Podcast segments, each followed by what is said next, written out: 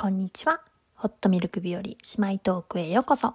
普段は私ここと妹のチョコで20代として生きる身近な話題についてゆるっと話しているこのポッドキャストですが、えー、ニュージーランドもどんどん故郷を元通りにしていくぞっていうことで、まあ、ワーホリの方が入れるようになってたりとか、えー、旅行者の方も、え、来月 ?7 月？あれ ?7 月末だっけ？まあなんか、入れるようになるぞっていうニュースが、嬉しいニュースがどんどん増えてきているので、ニュージーランドワーホリを考えている方々に少しでも役に立てればと、私ここのニュージーランドワーホリ体験談をお届けしていきたいと思っています。ということで、今回第7回のトピック、ちょっと1から5まで一気に上げたんですけど、ちょっと6、7期間空いちゃって、あれれってなっちゃってるかもなんですが、まあ、今回第7回のトピックは、えー、私のニュージーランドでのアドベンチャーについて。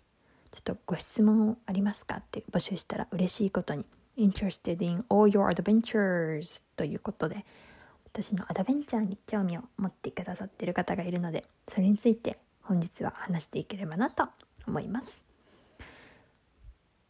私のアドベンチャーアドベンチャーって難しいですよね。印象に残ってるってことで解釈いいのかしら。印象に残っていることで言うとニュージーランドの印象に残ってること。なんか旅行の話にちょっとなってしがい旅行の話になっちゃうんですけどほとんど。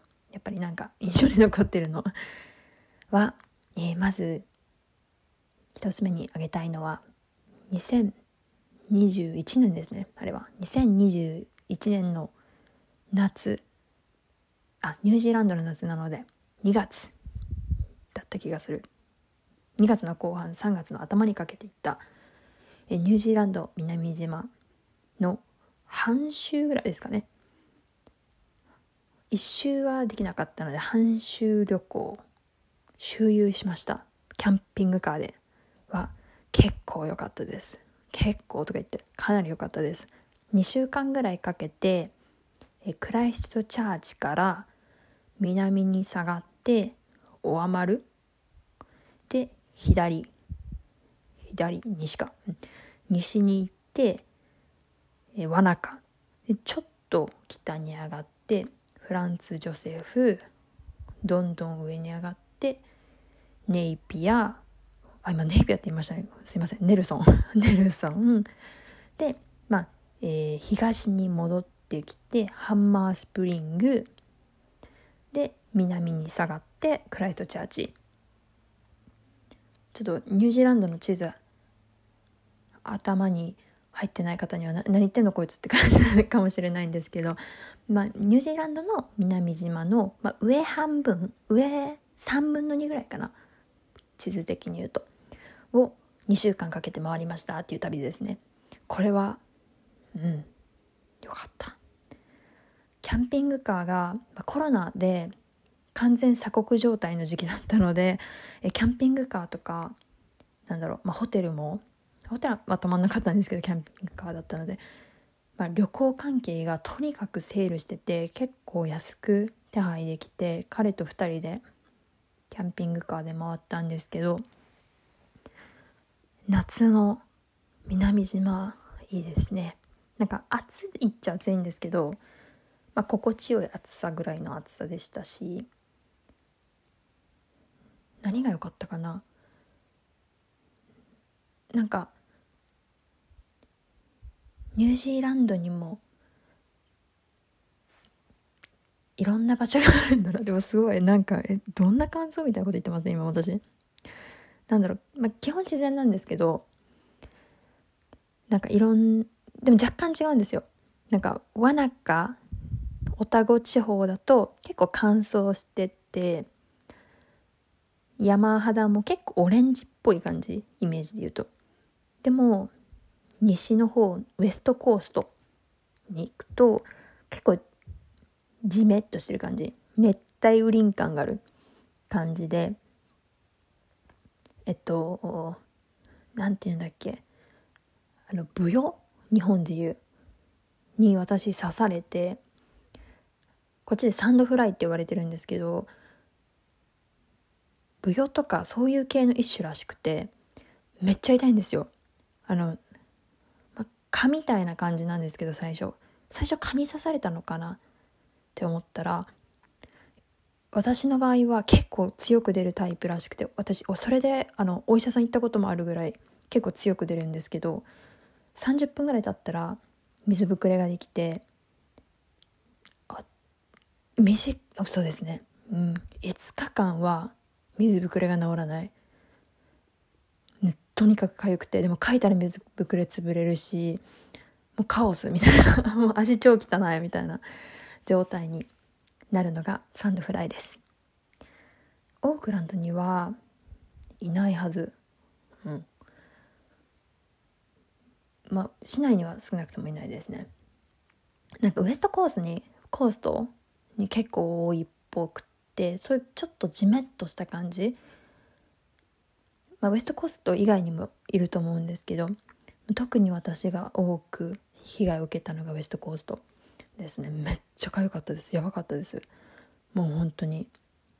で私最初それ知らなくて書いちゃってでお医者さん行ったんですね。なんかま飛び火の一歩手前みたいになってたらしくて簡単に言うと。で、まあ、とにかく書かないでみたいな。でなんかそこから書いて水ぶくれが潰れてそこから細菌が入るとさらに炎症を起こしてなんか熱出たりするから本当に危ないから書かないでみたいなこと言われてっていうので、えー、サンドフライには気をつけましょうっていうアドベンチャーの話からめっちゃずれちゃったんですけどそれもでも、まあ、旅行の思い出の一つですね。でまあ、とにかくそういう感じでなんか自然ニュージーランドの自然って一口に言ってもちょっと乾燥してる地域だったりとかちょっとジメッとしてる地域だったりとかあと景色も結構なんか海だったり山だったりなんか内陸だったらもちろん山でが綺麗だし海側に行くと海なんでしょうほんと綺麗なんですよね。でもなんか白い砂浜っていうよりはちょっとなんか灰色っぽいところが多かった印象。なんですけどあのそういう違いが見えたりするのがすごい楽しかったです。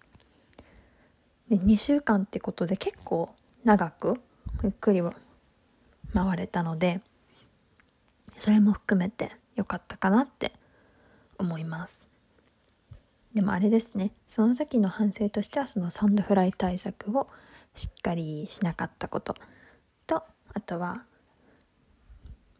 結構なんか移動時間運転時間なめててなんか3時間の運転行ける人とか思っても結構疲れる毎日だと。なので2週間ゆったりはできたんですけどまあ3分の2はちょっとでかかったかなみたいな。半分ぐらいでかもしくはあと3週間でもっとゆっくり学べばよかったかなと。あ回れればよかったかなっていうのはあります。あとなんだろう私のアドベンチャー。結構私アドベンチャーというと南島を押してしまうんですがクイーンズタウン。聞いたことがある方も多い都市かなと思うんですけどクイーンズタウン。これも南島の、えー、オタゴ地方にあるエリアタウンだからタウンです。村か。町？うん町。町なんですけどめっちゃ綺麗です。本当に。なんか絶対に間違いないホリデーを過ごしたいなと思ったら、まあ、とりあえずクイーンズタウンって言えば間違いないなみたいな場所。でアクティビティも多いしもうザ観光地なのでアクティビティもレストランも多いしなんでしょう街の人もいる人もなんか街の人もそういう雰囲気に慣れてるからすごいまあいい感じに時が進んでいく街クイーンズタウンですね。夏にしか行ったことがないので2022年今年は冬のクイーンズタウンも行ってみたいなって思ってます。なんかスキーとかも有名らしいです。冬ウィンタースポーツっていうんですか。もう結構有名なので今年はそれに行きたいなってちょっと思ってます。お休み取れたら行け行きたいかも。ですね。あとはうん。クインズタンはワインが好きな方はワイン巡りツアーとかもあるので私ちょっとワインあんまり飲まないので行ったことないんですけどワインワイナリー巡りか。ワイナリー巡りツアーとかがあったりとかあとあ私がしたのはなんか一日電動自転車っていうんですかを借りて隣町の和中さっきもちょっと地名出したんですけど和中え和中まで行く？和中行かないですよ。和中まで行っちゃったらすごい。なんかすごいちょっと遠いですね和中 アロータウン。ごめんなさい。アロータウンっていう町。本当にちっちゃな町があるんですけど可愛らしい町に電動自転車で行って帰ってくる。で道中もワイナリーがあったりゴルフコースがあったりみたいな感じで。本当自然を感じながら楽しめるみたいな。私帰り土砂降りにあったんですけどそれでもめっちゃ楽しかったです。なので、まあ、アクティビアクティブに過ごしたい方もあとなんかワイナリーとかでゆっくりしたいみたいな方も楽しめる素敵な街だなって思います。クイーンズタウン。ぜひぜひ機会がある方はチェックしてみてください。ですね。北島もあタウポ良かったです。タウポはうんタウポは何て言えばいいんだろう。えー、っとニュージーランドで一番大きい湖がある。町。として有名。まず。でなんかリゾートリゾートはしてなかったんですけどでも結構クイーンタウンに比べるとリゾートリゾートはしてないんですけど結構、まあ、リゾリゾートっていうかまあホリデーでてちょっとゆったりしたいなみたいな。3泊3泊2泊3日で楽しめるなみたいな。オークランドから。2泊3日で楽しめるなみたいな。街がタウポ。まあ私の印象的にですね。なんか初めて行ったんですけど今年ですね。今年の夏？初めて行ったんですけどなんか思ったより良くて感動しました。えー、山湖があるので海のアクティビティ？今回はカヤッキングしたいんですけどそういう海のアクティビティもあるしあと山に囲まれてるのでちょっとしたハイキングとかあとなんだろうもできるしレストランも湖沿いにたくさんあって結構感動しました。あとびっくりするぐらい公衆トイレ綺麗でえ？みたいなニュージーランドで一番綺麗な公衆トイレタウポじゃんみたいな。で笑う笑って言うぐらい彼と2人でそれがネタになるぐらい本当に街が綺麗。っていうのがタウポですね。オークランドからアクセスも結構いいので3時間だったかな車で。3時間半かかったかな。ってぐらいだったので気軽に行けるのもいいポイントだなと思います。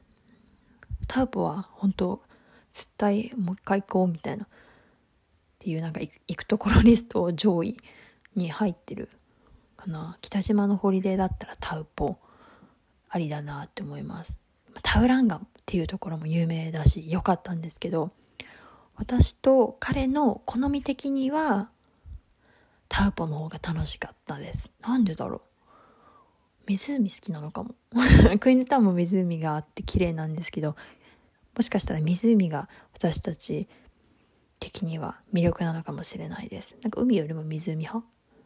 なんでしょう。ちょっとよくわかんないこと言っちゃいましたね。うん。でも、おすすめです。でも、あの湖の周りの湖に面してると、街自体結構寒いことが多いのでクイーンズタウンもタウンも結構寒い夏でもそんなめっちゃ暑いっていう印象はないので、まあ、それもあって夏だけど過ごしやすいっていうので良かったのかな。それもあるかもしれないです。あなんかすごいサンドフライト旅行の話ばっかになっちゃったんですけれども他にも。タウランガもちらっと出したんだけど本当いいんですよ。あとノースランド地方。上の方パイヒアとかラッセル。もよかった。あと結構最南端。最南端。本州最南端。本本島か。南島最南端。のブラフっていうところもインバカーギルからちょっと下のブラフっていうところも良かったのでいろいろ。うんうん。結構いろいろ言ってますね今言うと。うん。よかったので皆さんにもぜひ行ってほしいなと思います。私まだミルフォードサウンドに行けてないのでぜひぜひ行きたいなって思ってます。家族がニュージーランドに来てくれたらそれを理由に行こうかしらなんて思ってます。ミルフォードサウンドですね。なんか他にも私結構旅行本当に好きなのでおすすめがあったりしたら教えてもらいたいなって思ってます。ということで私の第7回のエピソードはこれぐらいで終わろうかしらって感じですねということで感想お便りはココインニュージーランドアットマーク gmail.com もしくはココのインスタやブログのお問い合わせボックスでもお待ちしておりますということでそれではまた来週の水曜日ですね。バイバーイ。